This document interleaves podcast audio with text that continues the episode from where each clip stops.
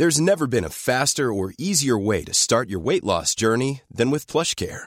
PlushCare accepts most insurance plans and gives you online access to board-certified physicians who can prescribe FDA-approved weight loss medications like Wigovi and Zepbound for those who qualify. Take charge of your health and speak with a board-certified physician about a weight loss plan that's right for you. Get started today at plushcare.com slash weight loss. That's plushcare.com slash weight loss. plushcare.com slash weight loss.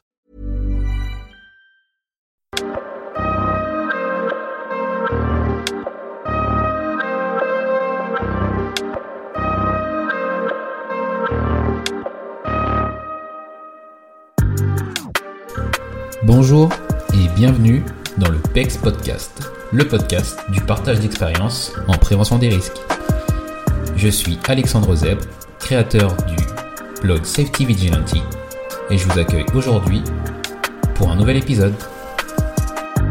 Aujourd'hui, j'accueille Aude Nazirolas. Aude intervient dans les entreprises pour les conseiller, les former et les accompagner dans une démarche de prévention des risques psychosociaux et le mieux vivre au travail.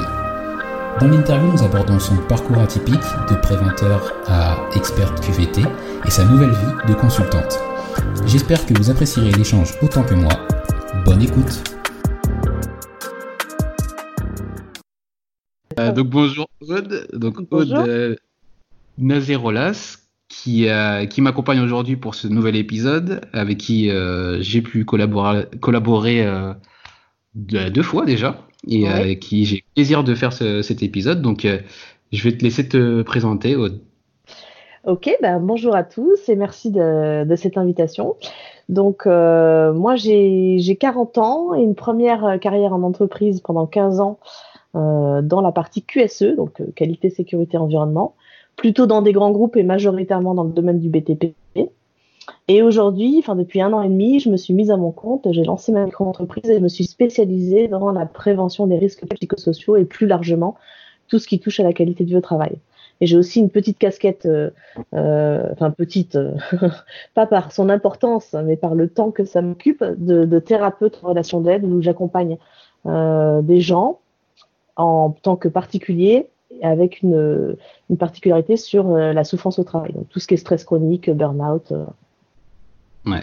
Et, justement cette partie plus burn-out et prévention du, du, du, du stress et des RPS et du RPS même, j'ai appris qu'on disait du RPS.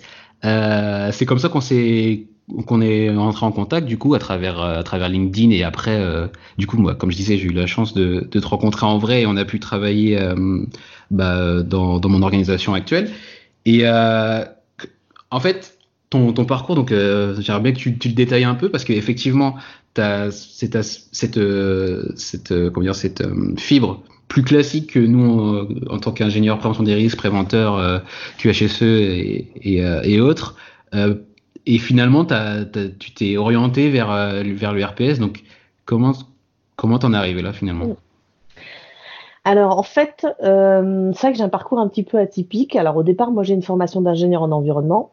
Et vraiment, ma, ma, ma, ma mission sur Terre, enfin, c'est ce que c'est ce que je pensais, mais d'ailleurs ça s'est vérifié après, c'était vraiment de sauver la planète. Hein. Donc moi j'ai travaillé, j'ai fait mon stage de fin d'études à la Fondation Cousteau. Donc j'étais vraiment partie en mode militante écolo. Euh, voilà, j'étais partie un peu là-dedans. Finalement, j'ai pas trouvé de boulot, euh, donc je suis arrivée dans le monde merveilleux de l'entreprise euh, où j'ai commencé par mettre en place des normes ISO 14001. Et comme c'était à l'époque, on commençait à fusionner un petit peu euh, le QSE, tu vois. Donc il y avait avant il y avait des responsables qualité, des responsables environnement, des responsables sécurité.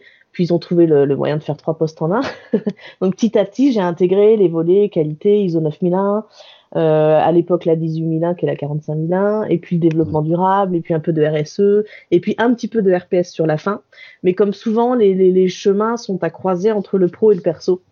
C'est-à-dire que pendant que j'avais cette évolution professionnelle, euh, j'ai découvert il y a maintenant une dizaine d'années que j'étais moi-même euh, stressée chronique à travers une formation, enfin une sensibilisation sur la gestion du stress. Et ça a été vraiment un déclencheur parce que j'ai compris que j'étais stressée chronique, donc j'ai compris pourquoi j'avais certains problèmes, notamment certains symptômes aussi, et j'ai compris que c'était à cause du conflit de valeurs. Et du coup, ça m'a beaucoup éclairé sur ma place dans l'entreprise parce que finalement, je, je, changeais de poste tous les deux ans. Je comprenais pas forcément pourquoi. Euh, je, je me sentais jamais vraiment à ma place. Et euh, voilà, de là, s'en est enchaîné tout un travail perso. J'ai compris que j'étais aussi une hypersensible. Enfin, tout s'est expliqué. J'ai compris pourquoi j'avais particulièrement que, de difficultés à m'adapter aussi dans certaines structures, notamment les grands groupes. Euh, et ça a continué de s'alimenter. Ma sœur a fait un burn-out il y a trois ans. J'ai vraiment vu les dégâts que ça faisait et je me suis dit, euh, si je continue comme ça, potentiellement, je pourrais être la prochaine.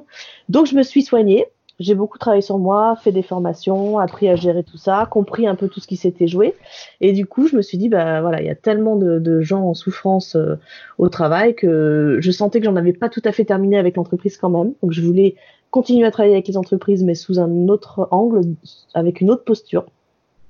Et c'est comme ça que j'ai décidé de, de mettre euh, au conseil. D'accord, donc c'est comme ça ouais, que tu arrivé à créer ton, ton activité finalement.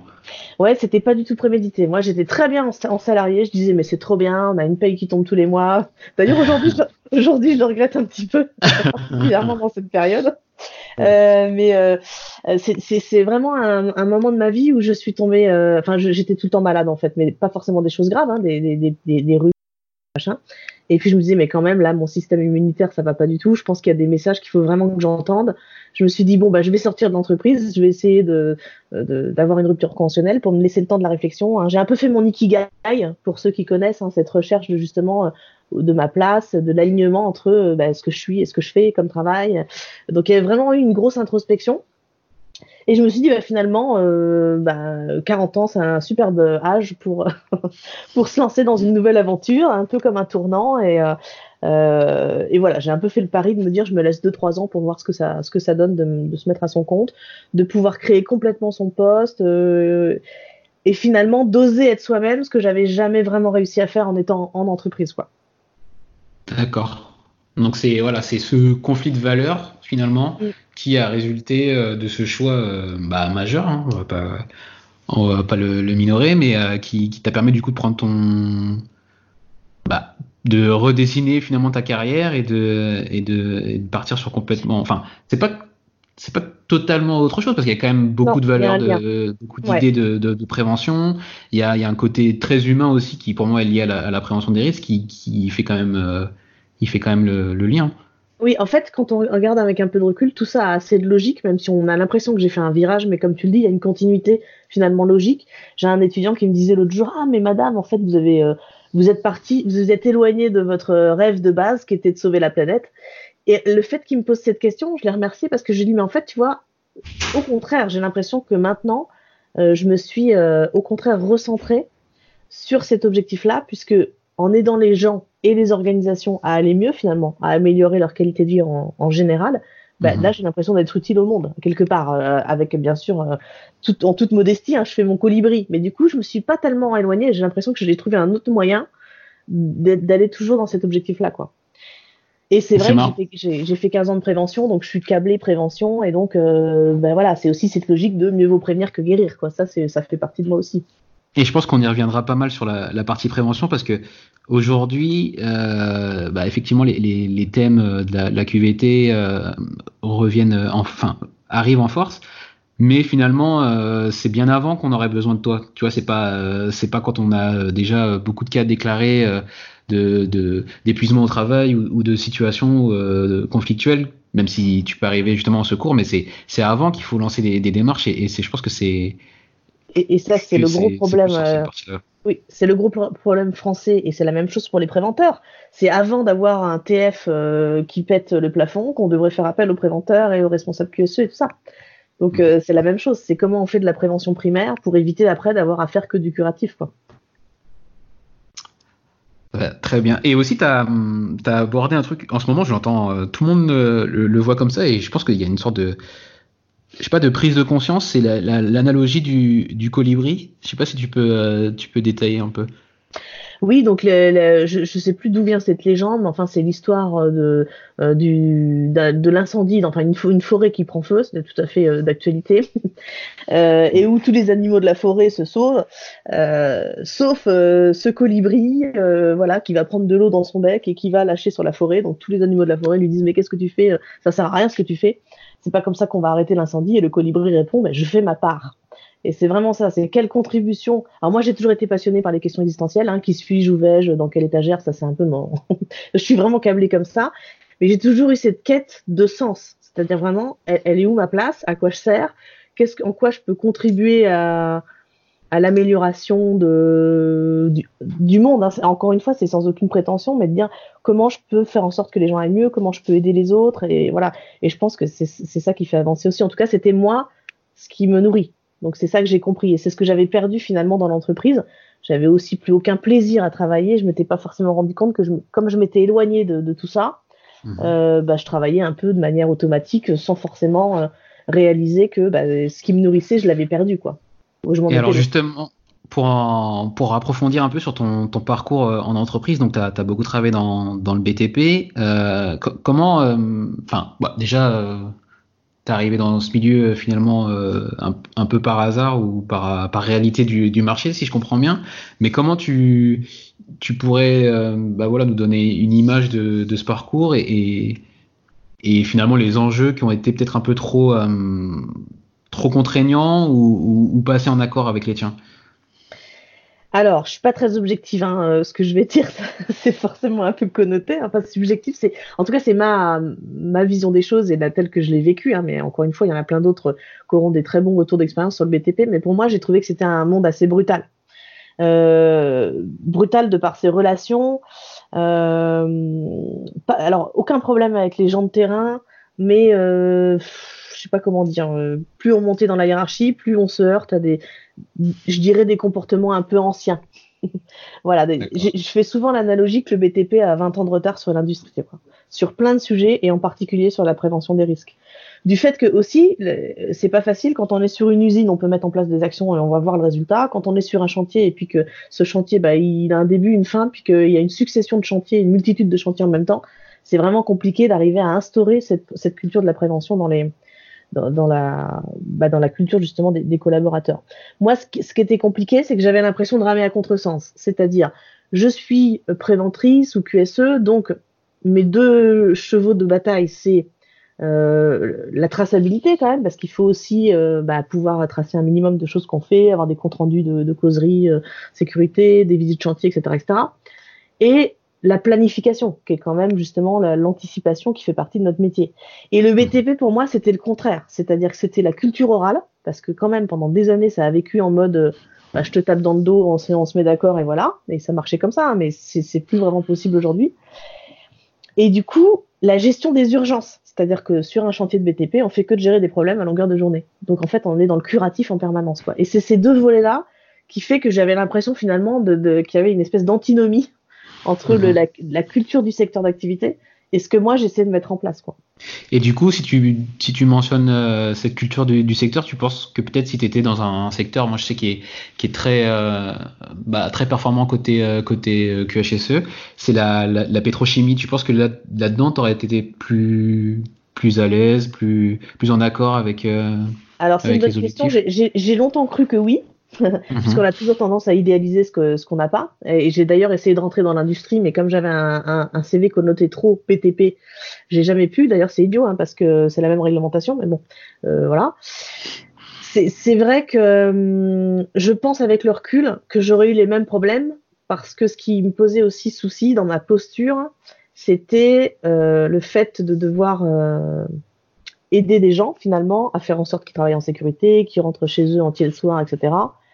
Et c'est quand même une posture où tu, tu, tu, souhaites aider des gens qui te demandent pas forcément d'aide, enfin qui te sollicitent pas forcément ton aide.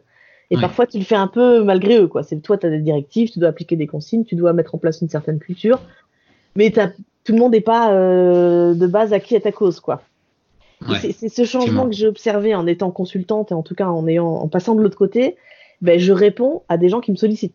Et donc en fait le fait de changer cette posture là, j'ai compris que ça, ça me correspondait, parce que du coup je réponds à de l'aide donc là, pour moi, c'est beaucoup plus fluide. Et même après, ils écoutent ou ils écoutent pas les conseils qu'on donne, mais ça n'a plus d'importance.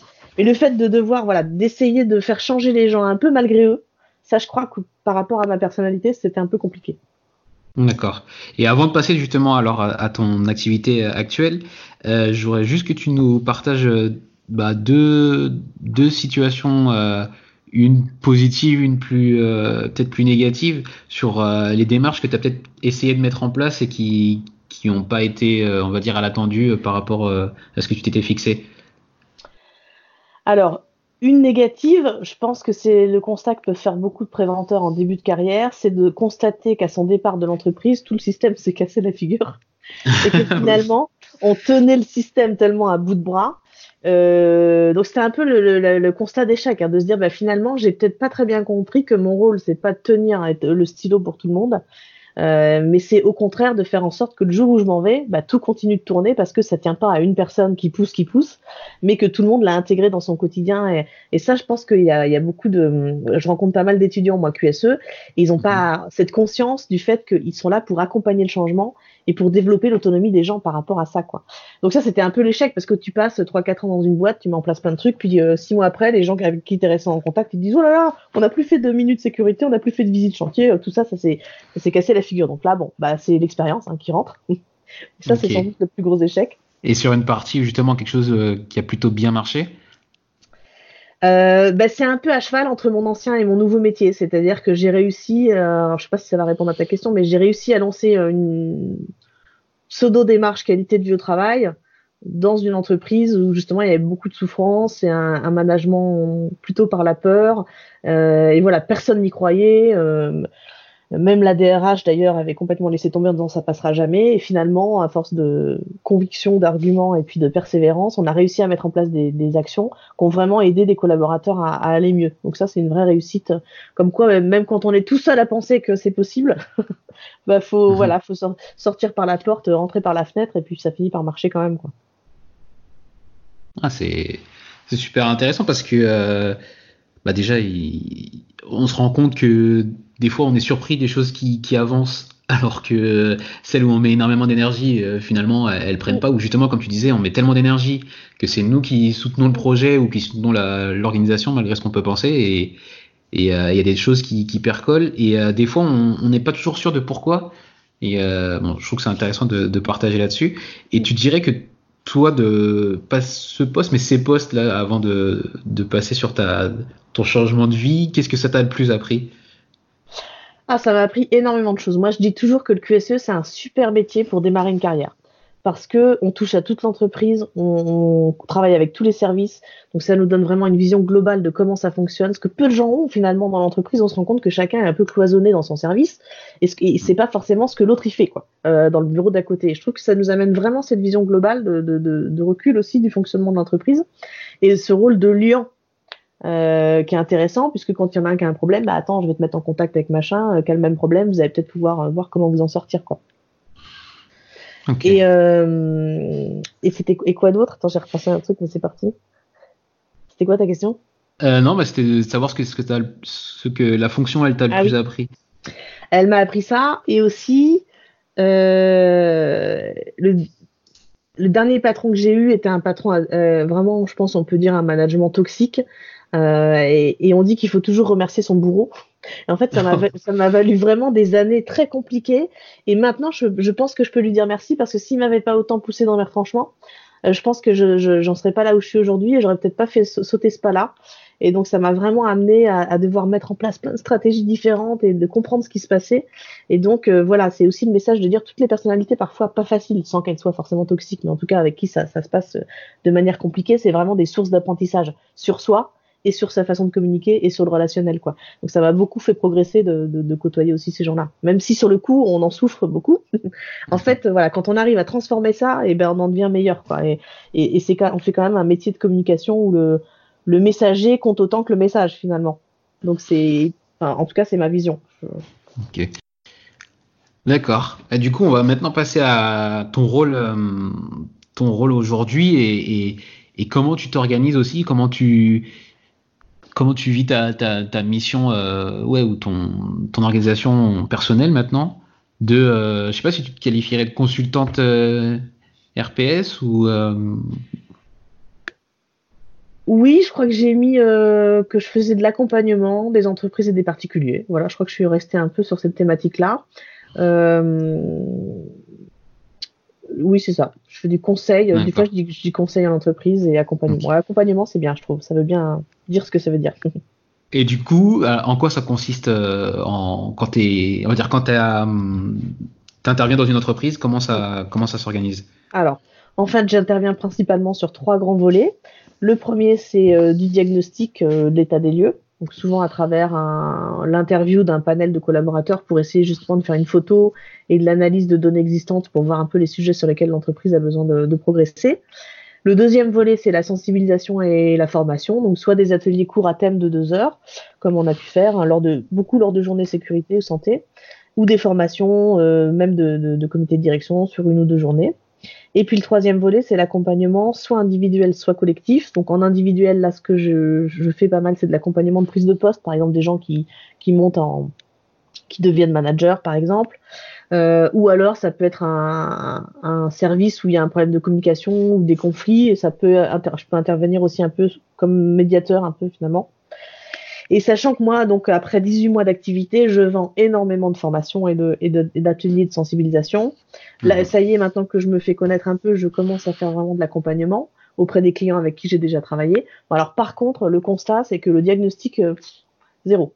C'est-à-dire que j'en parlais avec une, une, psychologue du travail il y a pas longtemps qui travaillait depuis 5-6 ans et je lui demandais mais est-ce que tu sens qu'il y a quelque chose qui se euh, qui, qui, bouge sur ça? Elle dit bah non, on fait beaucoup de formations, quelques accompagnements, mais la vraie démarche de fond de l'entreprise qui est de dire bon, avant de me lancer dans une démarche de prévention des RPS ou de QVT, je vais déjà voir faire une photo de l'instant T, où est-ce que j'en suis et sur quoi j'ai besoin de travailler. Et en fait, cette phase-là, ben, on a beaucoup de mal à, à faire comprendre aux entreprises qu'elle est super importante. Donc, ils sont plutôt dans une démarche pour l'instant où ils vont essayer de boucher les trous, de mettre des pansements et de faire des actions un peu one shot par-ci par-là, que d'être mhm. dans une vraie réflexion de fond, de j'analyse, j'évalue mes risques en fait finalement. Hein.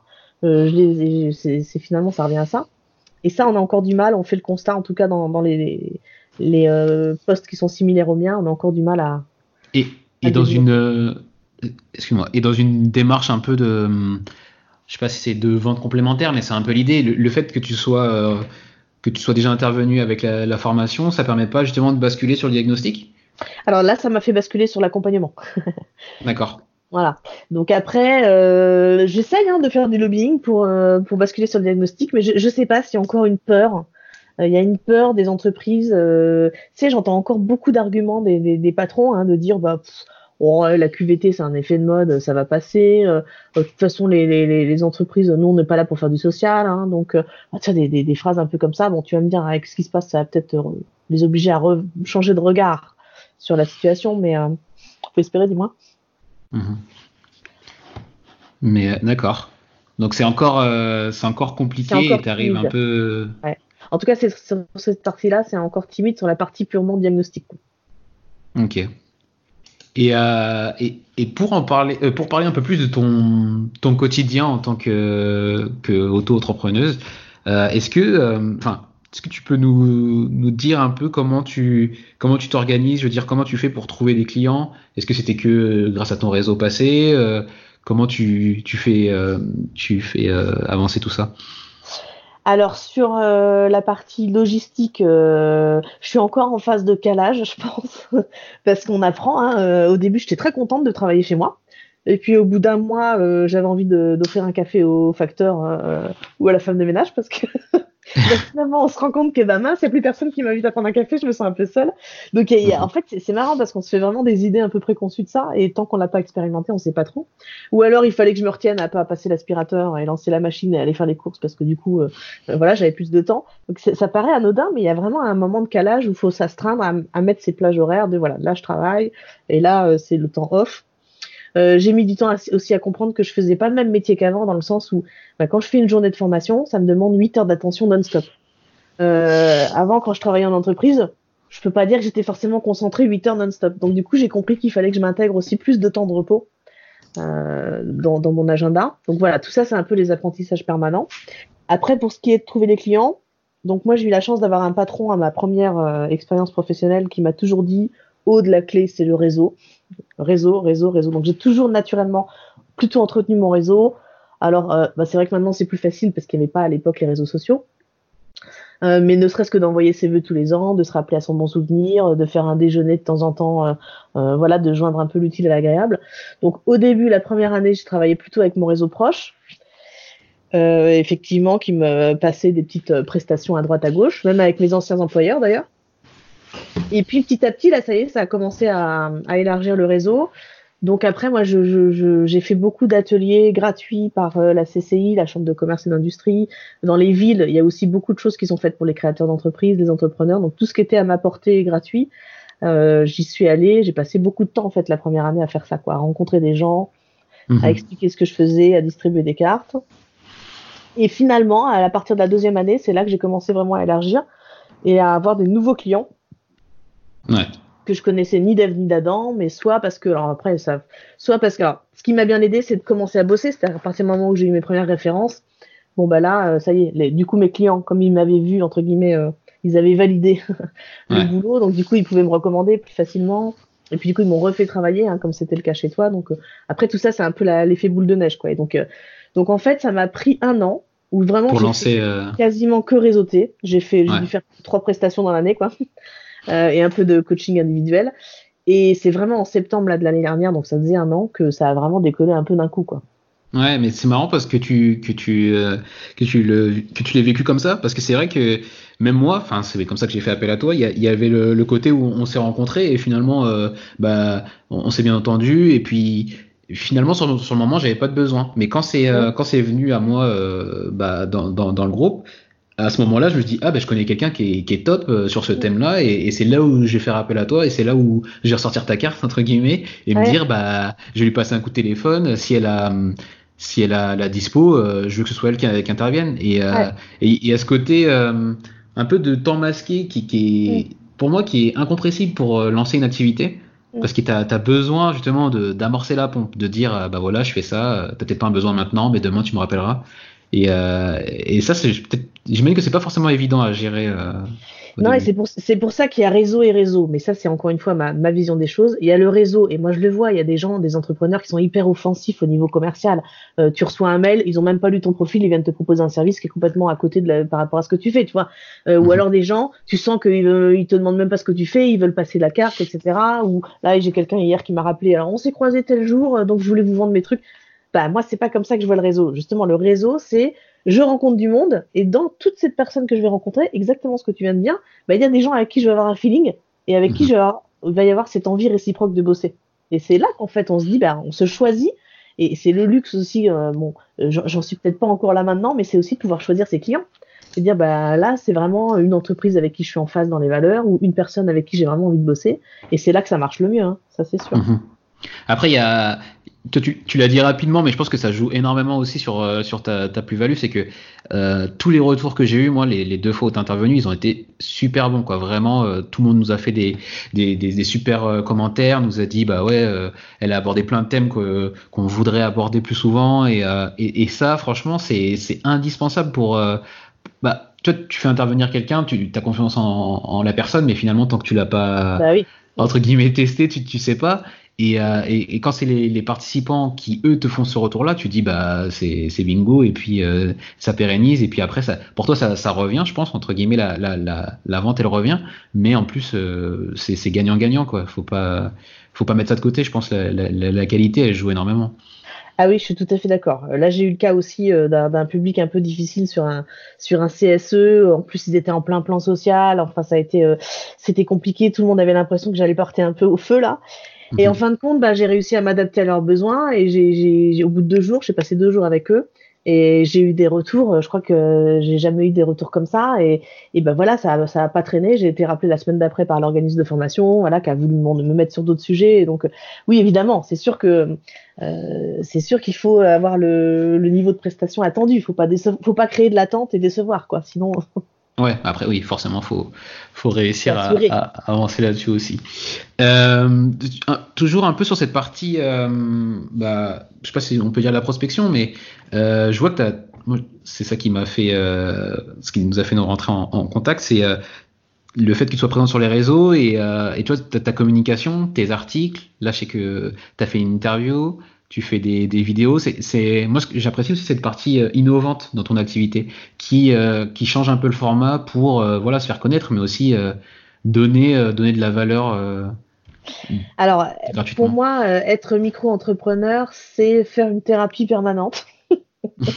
Parce que finalement, tu passes ton temps à sortir de ta zone de confort. Et tu es obligé. Sinon, si tu restes sur, avec tes freins, tes limites, c'est mort. Euh, donc du coup, tu es en permanence obligé de te réinventer, de trouver des nouvelles façons de faire, euh, de, de, diversifier. Moi, les vidéos, je vais te dire, euh, il y a un an, euh, c'était inenvisageable pour moi de me mettre en scène, entre guillemets, à travers une vidéo pour plein de raisons. bah voilà, à un moment donné, tu te lances. Et c'est aussi ça, c'est aussi de dire, bah, je m'en fous, je vais tester des trucs. Il y a des trucs qui vont marcher, que je vais pouvoir continuer. Il y a des trucs où ça marchera pas. Bon, bah, c'est pas grave, je les arrêterai. Mais j'essaye, quoi. Et ça, c'est vraiment quelque chose qui est, je pense, intrinsèque à l'entrepreneur d'avoir cet esprit créatif et cette, et cette, euh, faut s'autoriser à oser, en fait, mhm. à oser des choses nouvelles, à oser être soi-même. Euh, Moi, c'est la clé et c'est ce que souvent les, les, clients me disent. Ils me disent que j'incarne mon sujet, mais pourquoi j'incarne mon sujet? Parce que je suis convaincue, donc je suis convaincante. Voilà. Je suis tellement à fond dans ce que je fais. Et donc finalement, j'ai pas besoin de, de en fait, j'ai pas tellement besoin de convaincre. Finalement, j'ai juste besoin de parler avec passion de ce que je fais. Et c'est ça qui fait mon mhm. commercial, hein, dans un sens. Ah, ça résonne aussi avec ce que tu disais euh, au début, que du coup, c'est aussi par rapport à, un parcours euh, perso qui t'a fait euh, changer et du coup, voilà, t'incarnes d'autant plus ton activité aujourd'hui. Oui, je sais de quoi je parle, quoi. C'est-à-dire quand je parle de stress, je, peux, je le fais d'ailleurs. Hein, je ne me prive pas de donner des exemples vraiment vécus, et c'est vrai que c'est toujours plus marquant aussi pour les gens. Puis ils voient bien que ça, ça, ça donne une dimension, une dimension particulière. Hein. là, je suis intervenue dans une, entreprise où je devais parler de handicap. Euh, bah, j'adore hein, le handicap, c'est un vrai sujet QVT, la diversité, tout ça. Mais moi, euh, je suis qui pour parler du handicap? Bah, J'ai préféré faire appel à quelqu'un, euh, voilà, dont, dont, là c'était vraiment le quotidien, et tout de suite ça prend une mesure qui, qui, est complètement différente, quoi, en termes d'impact sur l'auditoire, quoi. Ah oui, ça j'ai vu. C'était sur LinkedIn, tu avais fait un appel à, à, volontaires pour t'aider sur cet aspect-là. Ouais, j'ai fini par trouver. Et c'était super. Franchement, ça a cartonné quoi. Bah, top. Mm. Euh, maintenant, sur la partie un peu plus euh, outils ou, références que, tu peux avoir, euh, est-ce qu'il y a des. Déjà, qu'est-ce que tu utilises au, quotidien en termes d'outils bah, liés à la prévention des risques, forcément? Est-ce que Ou est-ce que, comme beaucoup de, de préventeurs, tu es à la feuille Excel et tu es, au logiciel classique? Alors, tu veux dire pour. Euh, est-ce que tu peux préciser sur, le, sur quel thème? Enfin, du coup, sur la prévention en général ou sur. Euh, alors, déjà, sur la partie gestion, euh, peut-être pour ton entreprise à toi. Ah oui, Et sur la partie, la partie prévention, prévention des risques, peut-être que tu. Je sais pas si ça existe. Hein. Je, sais qu'il y a pas mal de choses qui, qui se développent, bah, toujours comme d'habitude, côté des États-Unis, sur la gestion du stress à travers des logiciels ou des choses comme ah ça. mais je sais pas si non, moi je fais un peu à la mano. Moi, donc euh, j'ai depuis le 1er janvier 2020, les micro-entrepreneurs doivent avoir un logiciel de facturation. Donc maintenant, je suis passé sur un logiciel parce qu'avant c'était tout sur Excel. Mhm. Mais je garde un suivi administratif quand même sur Excel. Et après, euh, j'ai tendance à donc je me documente énormément. Je regarde plein de vidéos, d'articles, de je lis des bouquins. En fait, j'essaye de me créer ma propre boîte à outils. Donc dès que je vois quelque chose où il y a un truc qui me plaît, je me dis ah tiens ça c'est bien, je prends finalement, je me constitue un peu ma bibliothèque. Euh, euh, tu vois, tiens, l'autre jour, je voyais passer euh, dans, sur le site Souffrance au travail, là, une nouvelle grille d'évaluation pour une auto-évaluation de son niveau de stress. Bon, bah, je me dis, tiens, ça, c'est un outil que je vais mettre dans ma boîte à outils, ça peut servir. Voilà, c'est un peu par opportunité, quoi, en fait. D'accord. Après, j'ai des sites hyper classiques où je, me, je regarde souvent hein, l'INRS, l'ANACT, voilà, des, des, choses qui sont connues, qui se mettent à jour régulièrement, mais voilà, voilà comment je fonctionne. C'est pas très cadré, quoi. ok. Et euh, est-ce qu'il y a hum, un ouvrage, un livre ou quelque chose de, enfin, pas euh, pas pas un site comme tu l'as cité, mais plutôt un livre que tu que tu recommanderais dans, dans, dans sur ces thèmes-là? Bah, Sur la prévention des risques en tant que tel, euh, pas nécessaire. Enfin, j'en ai pas lu récemment qui m'avait euh, forcément emballé. Après, sur le développement personnel, évidemment, j'en ai plein. euh, donc je sais pas si ça peut intéresser. Bah si, le, plus marquant que tu es. Alors attends, ça nécessite réflexion parce que j'en lis tellement. Euh, il y a il y a quelque chose récemment que je trouve euh, que enfin il y en a plein en fait des petits bouquins euh, faciles à lire. le dernier que j'ai lu qui était vraiment sympa c'est les petits bouquins de Catherine Testa qui, a fait un premier livre euh, sur oser l'optimisme. En mhm. plus, c'est tout à fait d'actualité. Je pense que ça, ça mange pas de pain. Et c'est un truc à, moins de 6 euros et c'est un tout petit bouquin très pratico-pratique et qui se lit très bien. Et elle a fait un deuxième tome qui s'appelle euh, Oser être soi au travail. mais en fait c'est pas que au travail, c'est de manière un peu plus globale. C'est vraiment voilà, moi j'aime bien ces petites lectures qui sont faciles à lire, faciles à comprendre, qui donnent des clés vraiment d'exercices pratiques pour euh, se poser des questions. Et voilà, c'est plus sur des, des, ouvertures un peu comme ça. Quoi. Je, euh, je la suis également sur, euh, sur LinkedIn, mais j'ai pas lu euh, encore un de ses livres. Mais c'est vrai qu'elle a, elle a une vision bah, assez originale quand même dans le monde du, du travail. Et, et, ça marche fort pour elle, justement, avec Oser l'optimisme et, et, tout ce qu'elle qu'elle publie. Donc, toi, tu, tu l'as rencontré en fait, je suis allée à une de ses conférences, c'est comme ça que je l'ai rencontré. Et bah pareil, hein, voilà, pourquoi je suis allée les voir? Parce que je voulais leur dire, écoutez, j'aime bien ce que vous faites c'est exactement comme toi en fait. Hein. C'est mhm. écoute, moi tu sais, je cultive la gratitude. Quand je trouve que des gens font se démènent pour faire des choses positives et, justement euh, ramener un peu à contre-courant parfois du pessimisme ambiant, ou que je partage tout simplement la vision. Toi, c'était, je partageais vraiment ta vision de la prévention des risques, et c'est pas toujours le cas non plus euh, dans les préventeurs. Donc c'est important de leur dire, bah moi j'aime bien ce que vous faites et c'est chouette et merci en fait. C'est juste ça, c'est pas forcément intéressé derrière.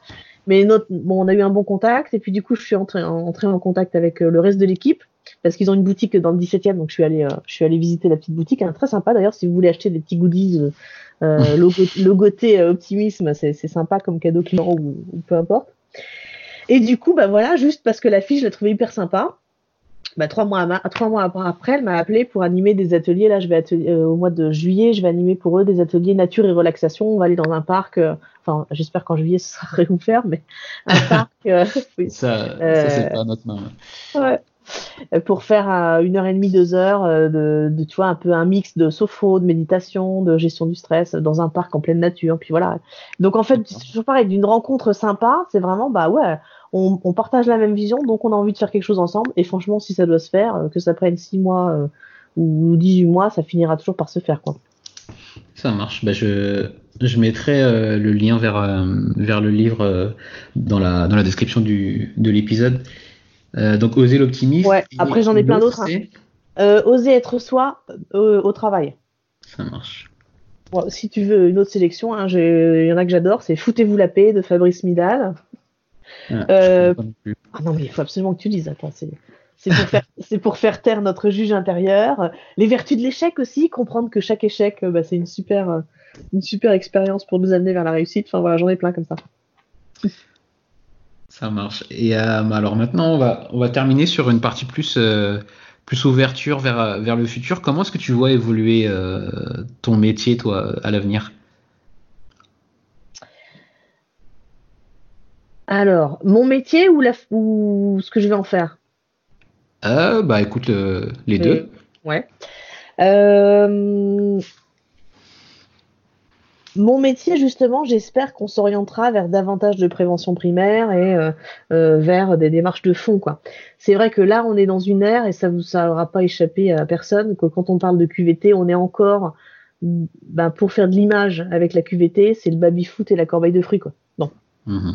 On a beaucoup souffert, hein, nous euh, qui sommes sur les vrais sujets de fond, entre guillemets, de cet effet un peu de greenwashing de la QVT qui bien évidemment est bien plus complexe que ça et ne se résume pas à, ces actions qui certes peuvent avoir leur intérêt, hein, mais qui, qui voilà, on fait pas de la QVT parce qu'on a mis un baby foot, on fait de la QVT ou de la prévention des RPS parce qu'on a travaillé sur l'organisation du travail. C'est vraiment le nerf de la guerre. Donc euh, il faut déjà qu'on sorte de cette euh, vision limitée de la QVT et qu'on comprenne euh, le, le, sujet de fond. Donc j'espère que ce tournant aura lieu. Euh, pour qu'on puisse vraiment se concentrer sur, euh, euh, bah, sur, le, travail sur les causes racines de tout ce qui va générer ces fameux RPS et, d'améliorer la QVT. Quoi. D'accord. Après, moi, pour ma, la vision de mon métier, je sais pas. Je pense que j'aurai une troisième carrière. Je sais pas encore laquelle. Peut-être qu'elle sera moins avec l'entreprise et plus avec les particuliers, ou peut-être que j'aurai une nouvelle idée d'ici dix ans. Mais Tous les 10 ans, un changement bah, Je pense que je ferai trois carrières. Ouais, je m'étais dit ça, trois carrières. Mais c'est la question qui tue là quand tu es jeune euh, embauché et qu'on te dit alors, euh, vous voyez où dans 5 ou 10 ans? Oh, Je n'ai jamais su répondre à cette question. C'est impossible parce que bah, dans 5 ou 10 ans, je serai tellement pas la même qu'aujourd'hui et j'aurai peut-être d'autres aspirations et il y aura peut-être tellement de choses qui vont évoluer que c'est difficile de répondre. Ok. Et enfin, pour terminer, qu'est-ce que tu aimerais dire à, à quelqu'un qui veut se lancer justement dans, dans, dans ce métier de, de, de la prévention au sens large? Alors moi, je dirais déjà qu'il faut que ce soit vraiment, bah, il faut aimer ce métier. C'est-à-dire que c'est un métier qui est pas simple. Il est très riche, mais il est complexe. Il est complexe parce que il faut vachement d'endurance. Il faut euh, apprendre à répéter les messages. Il faut beaucoup d'adaptabilité. Il faut passer les messages, mais savoir s'adapter en fonction de son public. On parle pas forcément pareil à, à son DG qu'à un opérateur. Euh, donc il y, a beaucoup de il y a beaucoup de, de, de qualités, euh, il y a beaucoup de choses intéressantes dans ce métier-là. Mais du coup, comme il y a aussi pas mal de frustration parfois, mais encore une fois, c'est ma vision, hein, puisqu'on fait un travail de fourmi, c'est-à-dire qu'on va mettre, on, vous l'avez remarqué quand vous mettez en place une action de prévention, ben voilà, c'est pas tout de suite qu'on va en voir les effets, qu'on va mesurer les effets. Donc il faut être, faut accepter en fait que ce qu'on fait c'est un, un, travail au long cours et que c'est vraiment une démarche des petits pas quoi. Donc pour pas être frustré, il y a aussi, je pense que c'est important d'avoir cette conviction et de pas faire ça par hasard euh, parce qu'on a vu de la lumière quoi. Enfin, D'accord. C'est ce que je me dis. Aimer ce métier, quoi. Aimer ce métier et puis se former et puis travailler sur soi. Mais ça, c'est valable pour tout le monde. Mais euh, voilà, je disais, c'est un métier de communication. Il y a plein de choses. Hein. Euh, moi, là, euh, j'ai d'ailleurs écrit un article pour toi sur euh, justement comment interpeller une personne en, situation à risque. Et moi, il y a 15 ans, je, sa savais pas interpeller quelqu'un qui était en train de faire euh, un truc hyper dangereux. J'avais pas les outils.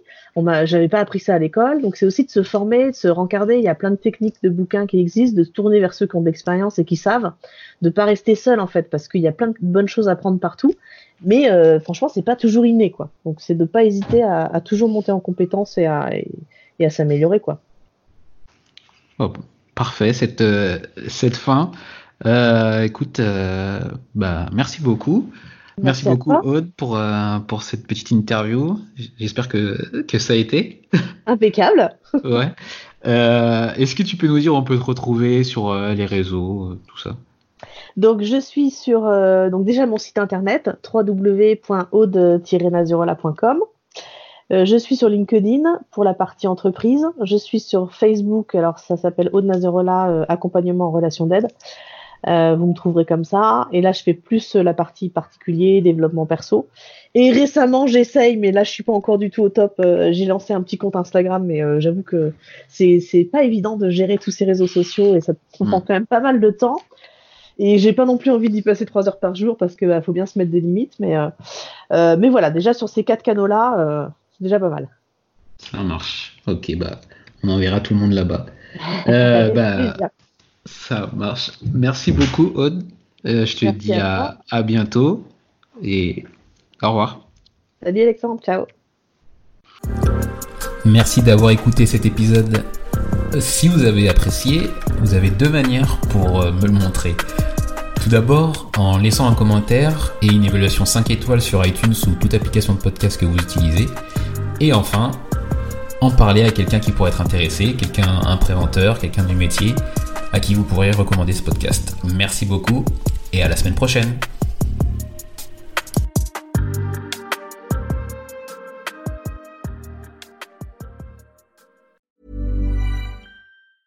Mom deserves the best, and there's no better place to shop for Mother's Day than Whole Foods Market. They're your destination for unbeatable savings, from premium gifts to show-stopping flowers and irresistible desserts. Start by saving 33% with Prime on all body care and candles. Then get a 15-stem bunch of tulips for just $9.99 each with Prime. Round out Mom's menu with festive rosé, irresistible berry chantilly cake, and more special treats. Come celebrate Mother's Day at Whole Foods Market.